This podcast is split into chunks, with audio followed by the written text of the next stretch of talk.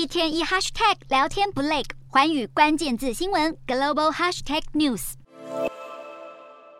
在人来人往的火车站里，所有人驻足盯着火车时刻表，不知所措。有的人很慌张，有的人愤怒无奈，因为法国国家铁路公司选在耶诞假期前夕宣布罢工。一个检查员与车上服务人员的联盟宣布进行罢工，抗议他们的工作量与工时日增，薪资却没有调整。他们要求加薪，希望待遇与驾驶员相同。目前薪资平均为两千五百欧元，大约新台币八万一千元。退休年龄为五十五岁，驾驶员为三千欧元，大约新台币九万七千元，并有里程津贴，而且五十岁可以退休，让检查员觉得不公平。但是突如其来的罢工，让向来尊重罢工权与罢工文化的法国人忍无可忍。不止民众怨声载道，法国政府也表示，检察员的罢工毫无道理。许多乘客指出，现在其他火车已满，公路运输跟租车则太贵，民众必须把行程绕路拆开订票，否则就是请家人开车接送，或是采取互助合作的共乘方法。对此，政府也紧急想办法调派更多公车司机以及共乘汽车，让民众能赶在耶诞节前回到家。法国国铁近年服务品质下滑，班次误点临时取消状况频传。这次罢工再次点燃部分民众对国铁的不满。由于打乱民众回家过耶诞的计划，引起民众反弹，恐怕也是国铁始料未及。